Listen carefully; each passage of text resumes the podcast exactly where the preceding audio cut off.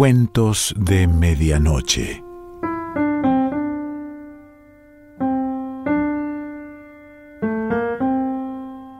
El cuento de hoy se titula Offside y pertenece a Selva Almada.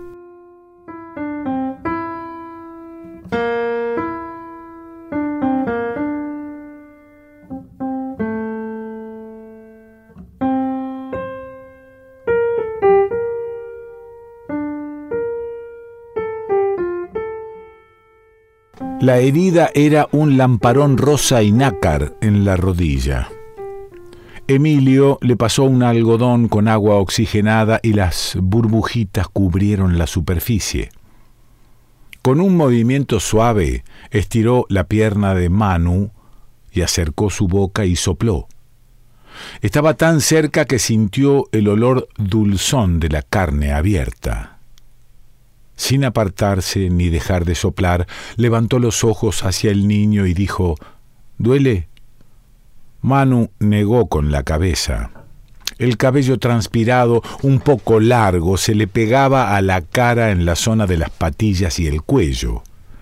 Los ojos le brillaban porque un poco seguro le dolía. Si ahora aquí estuviera su mamá, no se comería los mocos, como dicen entre ellos, como dice el entrenador, ese imbécil. Ya casi estamos. Puso la pierna del chico sobre su muslo mientras revolvía en el botiquín, apoyado sobre el banco de madera y sacaba gasa y cinta adhesiva y mertiolate. Manu seguía sus movimientos. Cuando tapó bien la herida, le dio una palmadita en el tobillo. Listo, campeón, ahora quédate acá. Por hoy se terminó el entrenamiento. Con exagerada lentitud, el chico apoyó la pierna otra vez en el suelo y giró un poco el cuerpo para seguir a sus compañeros que corrían adentro del campo. Emilio volvió a guardar todo en el botiquín y lo cerró, y también ubicó el cuerpo en el banco como para seguir lo que pasaba atrás del tejido. Los chicos, con remeras verdes y blancas a rayas verticales, los botines, las medias hasta las rodillas. Como empezaba a oscurecer, los reflectores que rodeaban la cancha se encendieron automáticamente. De reojo lo miró a Manu, que movía el torso y apretaba los puños. Se le notaba la ansiedad por haber quedado afuera de la práctica. Estiró una mano y apretó suavemente el pequeño hombro huesudo. El chico lo miró y le sonrió. Le faltaba un diente. Ahora hundía las manos en el agua turbia de jabón y sacaba la esponja y la pasaba por la espalda de su madre. La piel, tan finita que siempre tenía miedo de rasgarla como se rompen las sábanas viejas, gastadas al mínimo roce. El verano pasado, sobre el final de esa misma espalda, también habían aparecido dos lamparones rosa, escaras. La herida de Manu en unos días estaría forrada de piel nueva, que enseguida tomaría el mismo color del resto del cuerpo azotado por las horas de juego al sol. En cambio, las heridas de su madre había llevado semanas enteras hasta encerrarse, sobrecitos enteros de azúcar que él vertía a diario sobre los huecos en la carne, ella boca abajo sobre la cama, dócil como una muñeca. Hoy estaba callada, la mirada perdida en los azulejos de la pared, los huesos de las rodillas puntudos asomaban sobre el nivel de agua tibia. Ella estaba encorvada, rodeándose las piernas con los brazos, cubriéndose los pechos. Como no hablaba, no sabía quién era hoy él en el universo de su madre. Por supuesto no era Emilio, el hijo cincuentón y soltero que velaba por ella. Si es que hoy ella tenía hijo, su hijo no tendría más edad que Manu. Puso una de las manos a modo de visera sobre la frente arrugada, justo debajo del nacimiento de los cabellos, también adelgazados por los años, y con la otra mano apretó la esponja llena de agua, empapando la cabeza. Cuando todo el cabello estuvo húmedo, echó un poquito de champú y masajeó suavemente. Era tan pequeño el cráneo. Repitió la operación de la mano en la frente y la esponja estrujada hasta que quitó toda la espuma. Agarró una toalla y le pasó la punta por la cara para que ni un resto de jabón llegara a los ojos, fijos en los cuadraditos turquesa, en las junturas grises.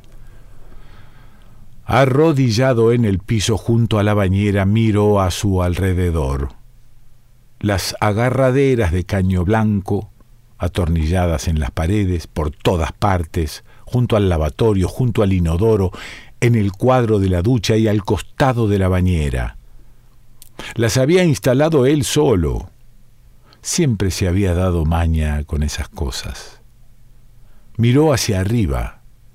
El techo estaba descascarado y negro de hongos. Tendría que rasquetear, enyesar y volver a pintar, pero ahora que estaban en época del campeonato interregional, no tenía tiempo para nada. Si no estaba en el club, estaba atendiendo a su madre.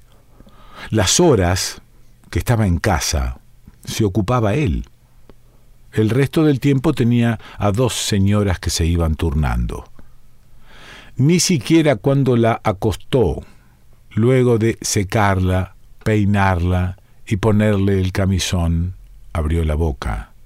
Ni le respondió cuando le dio un beso en la frente. Olía a rosas y le dijo hasta mañana. Se quedó de costado con los ojos abiertos, ahora clavados en el empapelado del dormitorio. Había días en que estaba como suspendida.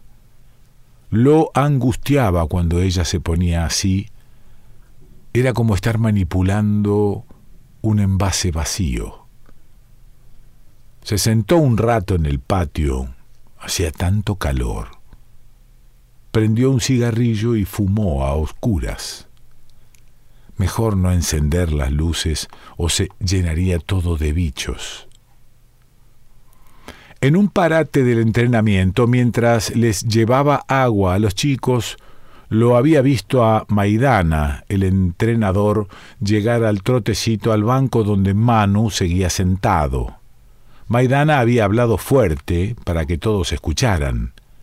A ver, mantequita, pero si no te hiciste nada, vamos, vamos adentro de nuevo, que con mariconadas no se gana el Inter, ¿eh? A través de la malla de alambre vio cómo lo agarraba de un brazo y lo sacaba del banco se acercó rápido. Déjalo, Maidana. Se abrió fiero la rodilla. Maidana lo miró acomodándose la remera debajo de la pretina del short y sin dejar de mirarlo, se metió una mano bien adentro y se agarró los huevos. ¿Qué sabrás vos, aguatero? Vamos, no sean maricas, tenemos que ganar el Inter, carajo. Siempre que quería ningunearlo, le decía aguatero, aunque él era el preparador físico del club. Entró a la cocina y se sirvió un vaso de terma con soda. Recién eran las diez y media. Miró el teléfono, adosado a la pared, lo estuvo mirando fijo un rato, hasta que se decidió y marcó el número de la casa de Manu, Esperaba que atendiera a él, pero del otro lado oyó la voz de la madre, Diana. Era una chica simpática.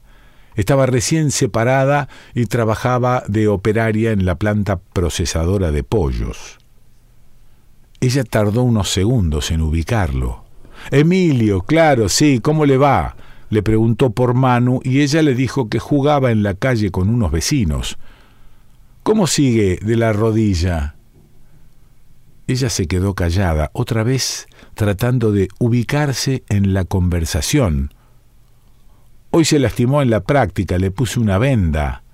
Ah, ni idea. Llegué hace un rato. Estoy reventada. Pero no se haga drama. Los chicos se golpean todo el tiempo. Se sintió un poco ridículo y balbuceó unas pavadas más y cortó. Al día siguiente, antes de la práctica, le cambió el parche de gasas y cinta. La herida iba sanando bien. En el fondo no era más que un rasguño. Volvió a limpiar con agua oxigenada y mertiolate. El líquido fucsia manchó la piel del chico. Luego cubrió el apósito con una venda elástica para que no se saliera del lugar con el ejercicio. Manu le dijo que no le dolía nada y que había jugado como siempre. La venda vieja estaba sucia de tierra.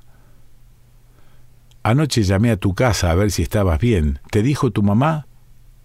Manu se encogió de hombros y arqueó los labios hacia abajo. Una arruguita le partió la pera a la mitad. No, no le había dicho nada. Ya está, dijo incorporándose. El chico le sonrió y levantó la palma para chocarla contra la de Emilio antes de salir al trotecito para la cancha. Los últimos en salir habían dejado la ropa tirada sobre los bancos del vestuario, las remeras y las zapatillas de calle, los shortcitos. Emilio empezó a recoger las prendas y a doblarlas. Llegó al campo cuando ya estaban jugando, apoyó la frente contra la malla y enganchó los dedos en los rombos de vacío que quedaban entre los alambres. En eso Manu hizo un pase a un compañero que metió un gol. Los chicos corrieron a abrazarse y a él le gritó y se le escapó sin querer, ¡Bravo, Manu! Cuando escuchó su nombre, el nene buscó con la cabeza. Él le levantó los dos pulgares y Manu le respondió levantando la mano hasta que otro compañero vino de atrás y se le subió a la espalda. Maidana también lo oyó y miró en su dirección, parado duro, los brazos en jarra. Vamos, ponga huevo que esto recién empieza. Al grito del entrenador, los chicos desarmaron el festejo y volvieron a sus posiciones. Ahí se acordó del padre de Manu. El tipo venía a veces en los partidos, estaba en el grupo de padres que se lo toman muy a pecho. Demasiado. Desde afuera de la cancha les gritaban a los hijos como barra bravas. Más de una vez terminaban agarrándose entre ellos, puteándose por el hijo patadura que tenía el otro. Cuando ganaban un partido, el mismo grupo se juntaba en la cantina a tomar vino y a festejar como si los goles los hubieran hecho ellos. Desde que se había separado de su mujer, el tipo venía menos, pero cuando venía se hacía notar. A Emilio le parecía que Manu le tenía miedo. Cuando estaba el padre era un fantasma en la cancha. Masajeó con cuidado las piernas de su madre. Los viejos, como los niños, tienen los huesos delicados. Ella estaba radiante y animada. ¿Qué edad tendría esta mañana? Apenas treinta. Una mujer joven, recién separada, el cuerpo firme, sin otra señal de maternidad que aquella horrible cicatriz en el vientre por donde lo habían sacado a él. Cuando estaba así, le gustaba coquetear. A sus treinta, a él, que tiene cincuenta, debía verlo avejentado y poco atractivo, pero no importaba. El juego de la seducción, de insinuársele a un hombre, la excitaba.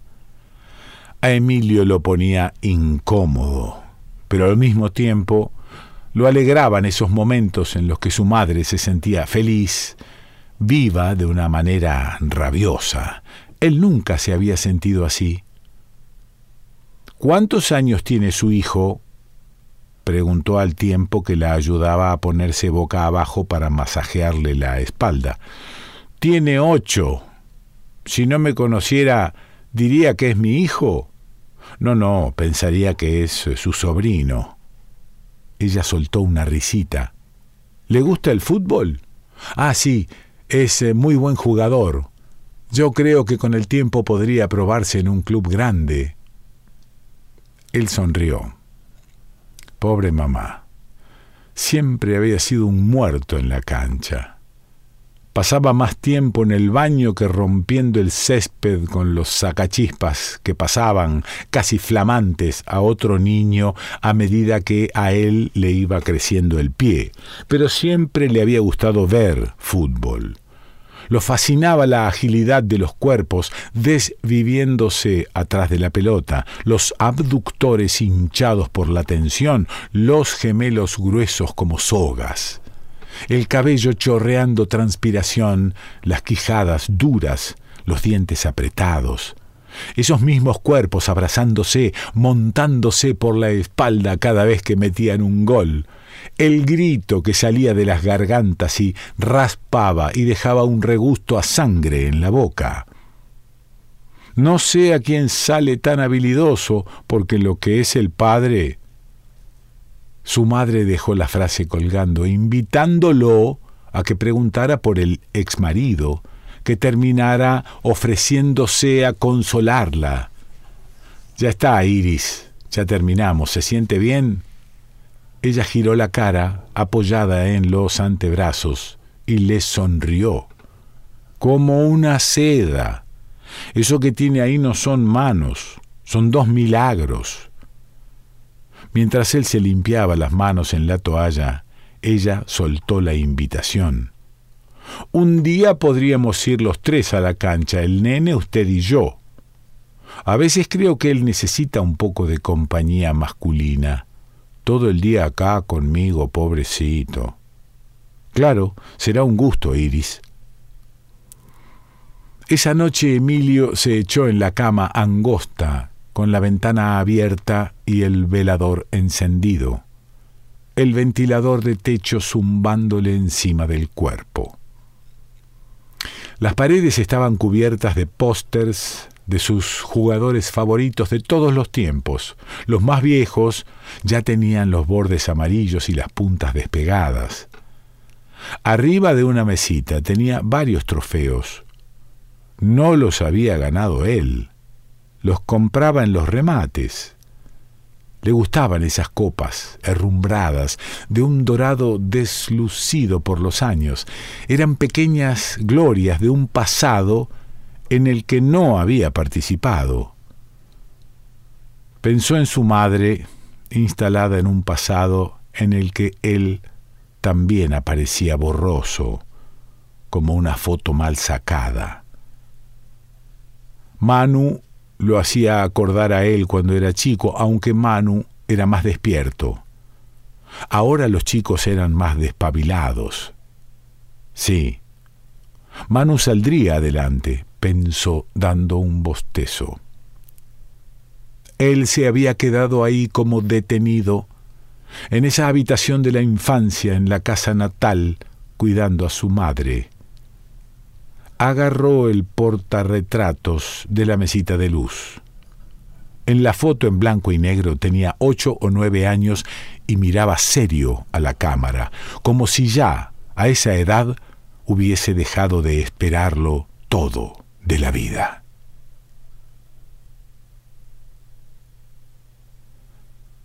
Selva Almada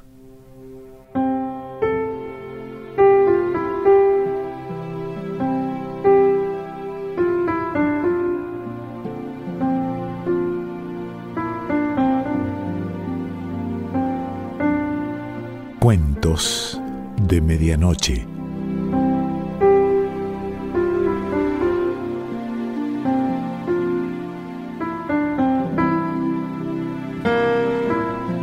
Selección Pancho Mondino.